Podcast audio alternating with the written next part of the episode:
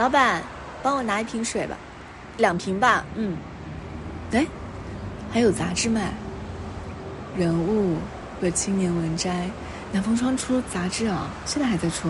你知道我以前每个月都要买格言，就是高中的时候，然后还是彩色的，但是我只看笑话那两页，我其他我都不看。真的好久没有买杂志了，嗯。报刊亭现在就是主要是来买水的，还有就是取快递，有时候在在这取。一二三，走。以前呢，大街小巷都是报刊亭，学校门口的报刊亭最受学生们的欢迎了。有文学青年喜欢的《读者》《意林》《青年文摘》或者是故事会，这些都是那个年代写作的一些重要素材的来源。还有一些爱美的女孩就会去买一些新薇、瑞丽，虽然她买了，她也买不起里面的衣服，但也算是女孩的一个时尚风向标吧。还有男生会钟爱各种漫画和小说啊，我只知道有什么《鬼吹灯》啊之类的。已婚的女人呢，会买《知音》《家庭》，但他们可能不知道。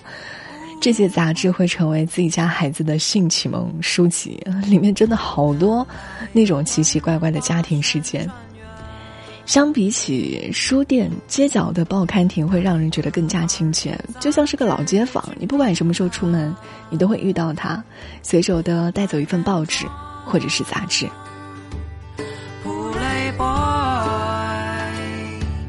小山村的夏天，刹那间翻了天。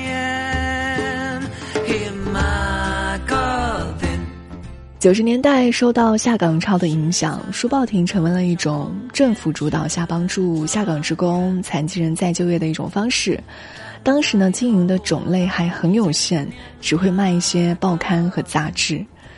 而现在，那个曾经。装着各种报纸杂志的小亭子，在电子阅读普及的时代，悄无声息地退出了人们的视野。那些曾经翻阅着报纸杂志的人，都成为了低头一族，刷着手机，啊，看看视频，刷刷公众号。实体杂志越来越难买到了，当前唯一的途径好像就去那种官网订杂志吧，但是很少有人关心和知道。除了线下报刊亭的实体购买杂志之外的渠道来获取杂志。现在呢，我不知道格言还在不在出版哈？它还是彩色的吗？你还记得你买的第一本杂志是哪一本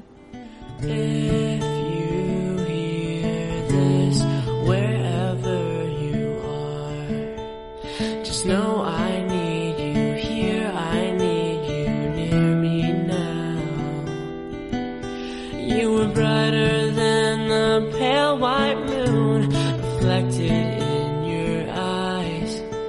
？So I guess it's no surprise I can't forget you.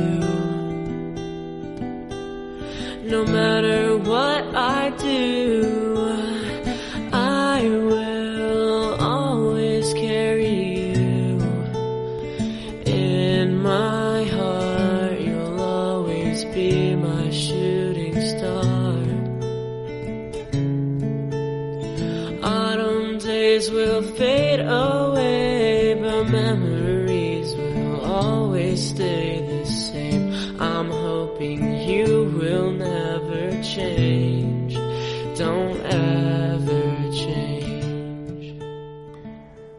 杂志曾经堆成山谷的热情，现在被看不完的公众微信号和推不进的各种新闻彻底压垮了。反差就是内容越丰富，其实我们的印象就会越模糊。导演维斯安德森去年上映了一部电影，叫《法兰西特派》。这个电影被称为安德森献给媒体的情书。更具体一点说，这是一封给他从小阅读的杂志《纽约客》的情书。安德森这个名字你或许没有那么熟悉哈，但是他的《布达佩斯大饭店》啊，以及他近乎变态严格的对称式构图，你或许是略有耳闻的。法兰西特派呢，依然是延续了安德森这种特有的风格。电影的故事围绕一本杂志，甚至形式也是一本杂志的影像化。他虚构了一个城市啊，直译过来就是类似于叫无聊小镇。坐落在法国。小镇上呢有个编辑部，发行一本叫做《法兰西特派》的杂志。法兰西特派的主编因为心脏病突发去世了，在他遗留的遗嘱当中，最重要的一条就是关闭出版社。大家呢遵从他的遗愿，并且在出版社关闭前出版了最后一期《法兰西特派》。在最后一期的杂志当中呢，除了有主编去世的消息，还有一辆自行车游记和三篇故事，呃的出版。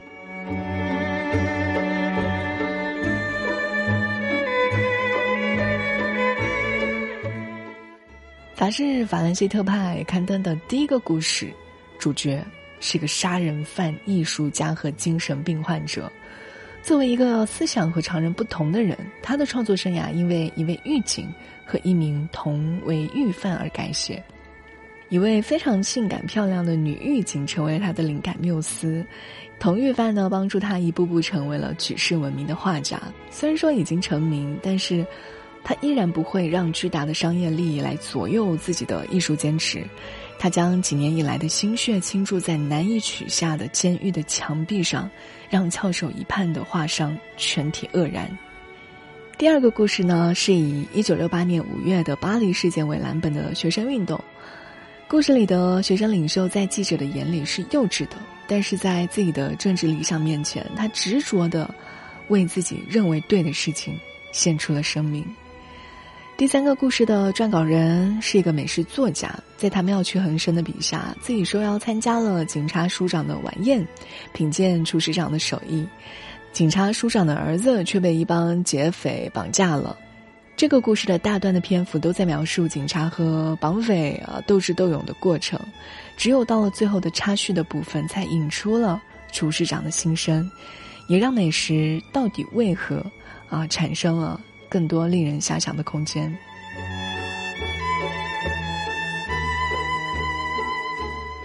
可以说，整部影片就是一本杂志的完整的结构。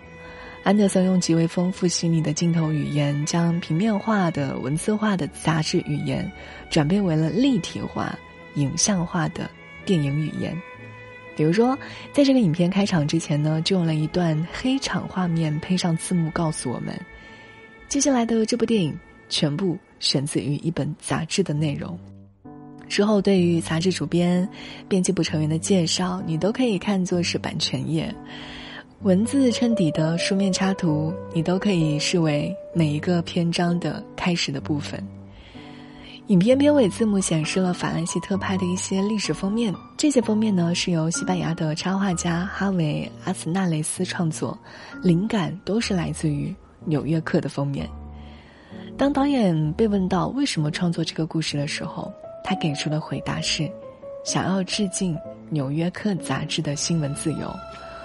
或许在导演安德森的理解当中，新闻自由就是尊重作家们以自己怪诞的喜好讲述像电影当中这样怪诞的故事吧。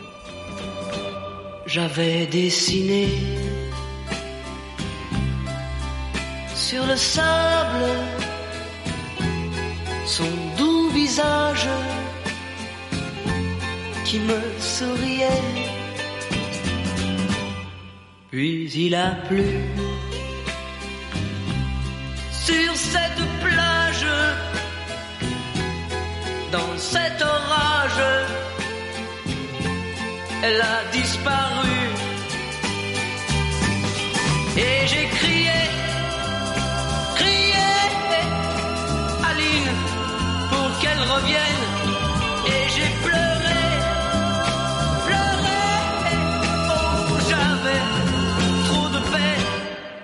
suis assis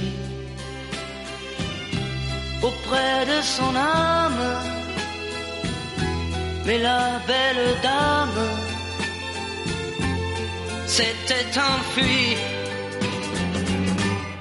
je l'ai cherchée plus y croire et sans un espoir pour me guider. Et j'ai crié, crié, Aline, pour qu'elle revienne. Et j'ai pleuré, pleuré, oh jamais tout de peine je n'ai gardé. 以前买杂志也好，买报纸也好，都会有最喜欢读的板块。比如说，我在格言里最喜欢读的就是笑话。《纽约时报》有一个爱情专栏，叫做《摩登情爱》。这个专栏里面的故事都是来自于普通人的真实故事的投稿，已经更新超过了十五六年了，一共是收到了十二万篇的投稿。生活在纽约的普通人。纷纷来稿诉说他们在这个城市里遇到的人和人之间的羁绊、爱情的发生和消失。用专栏介绍来说，就是探索当代人复杂的感情生活，以及爱的痛苦和欢愉。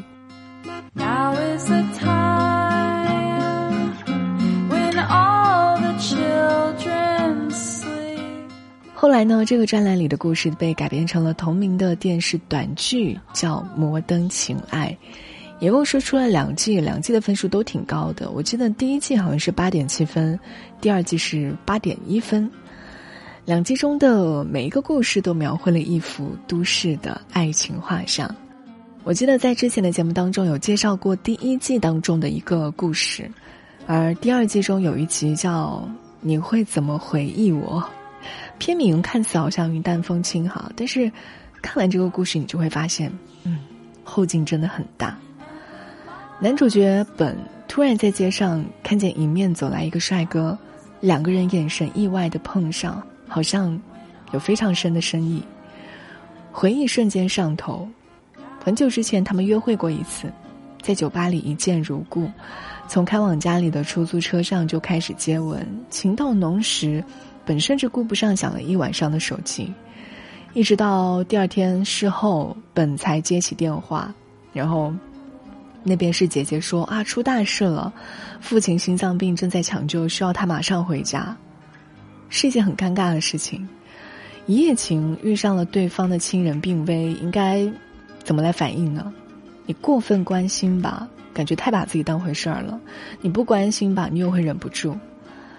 两个人都太年轻，都没有遇到过这样的事情。对方想要帮他订机票，但是本在悲伤当中本能的退却了。其实两个人没有恶意，都是在真心的在意对方。后来呢，他们都想要发邮件向对方道歉，但写着写着又删掉了。这个故事就来自于短片的导演的真实故事。四年前。导演向《纽约时报》的《摩登情爱》专栏发表了自己的个人经历。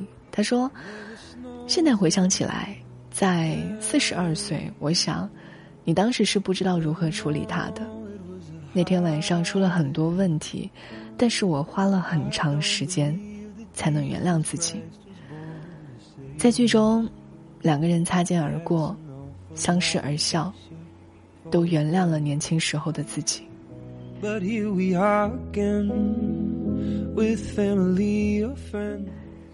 英国作家奥利维亚莱恩在《孤独的城市》中说了这么一段话。他说：“无论身在何处，你都可能感到孤独，但生活在一座城市里，被数百万人围绕着，又会催生出一种别样的孤独的滋味。什么叫别样的孤独的滋味呢？这个就是摩登情爱的魅力。”它是都市人真实而且琐碎的私人片段，而每一个看过它的观众，都会有自己别样的共鸣。Don't have a clue I'll be except for next to you on New Year's Eve. I don't believe a resolution's gonna change me. That's an awful lot of bullshit, ain't it, baby? But here we are tonight, drunk by the firelight. The future could be bright, though no one's sure about it. And if the ending's sad, at least these times we've had, the good outweighs the bad. You wouldn't know without it. Hurry home, please. songs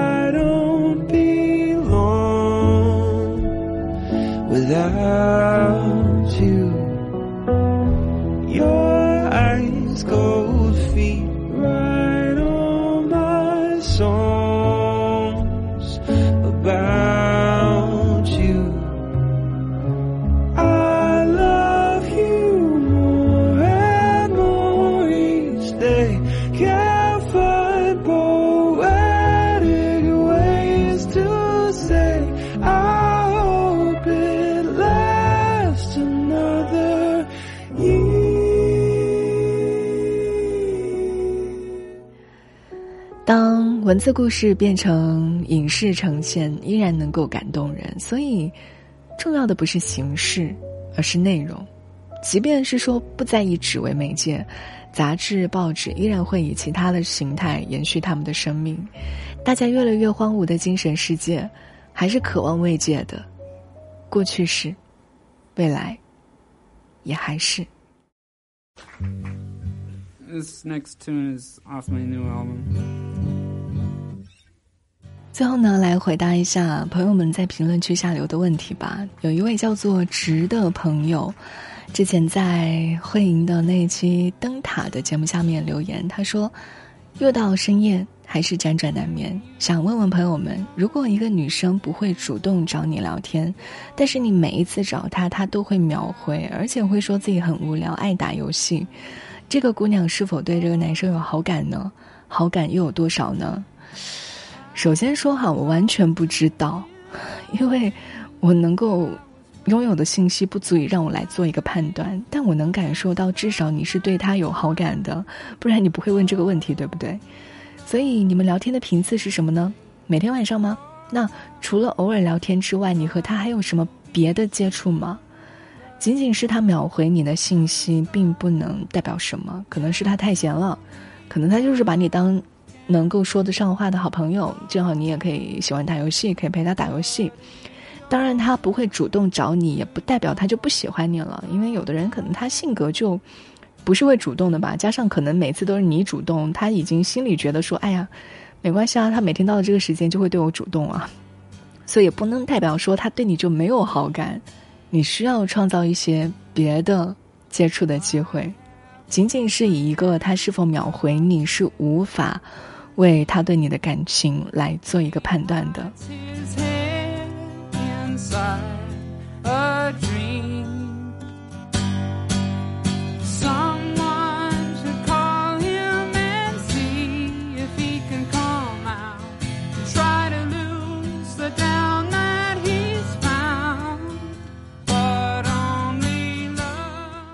好吧，那最后要提醒一下大家，我们万电台的更新时间有更改，更新的时间是在周日、周一、周二、周三的早晨六点，所以说每一周都多了两期的节目哦。各位可以积极的在我们的评论下方来给我们评论点赞。每期的节目最后，我们都会挑选到一到两位朋友的评论来做一个简短的回答。好啦，今天的万电台就到这里，我是慧莹，祝你今天愉快。This summer is coming to a close. And I'm starting to figure out that I cannot live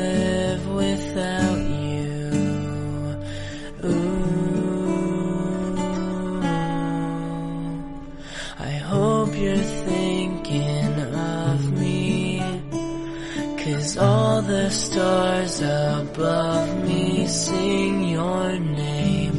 I'll never be the same again. So please don't forget to call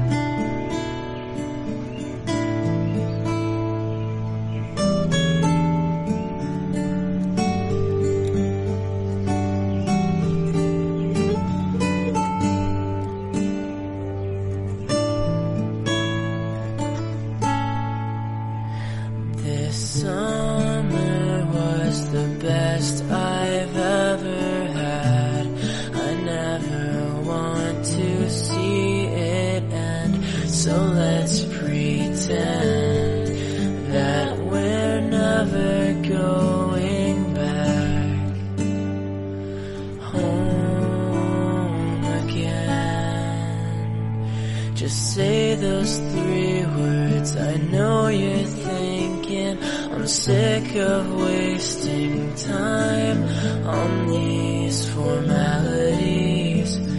Please never leave my side.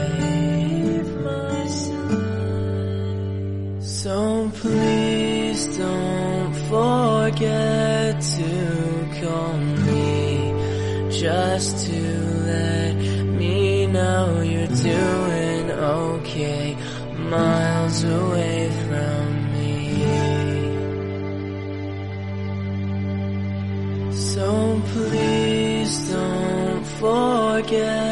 to call me just to let me know you're doing okay miles away from me. So please tell me, darling, why you're so far away when I need you beside me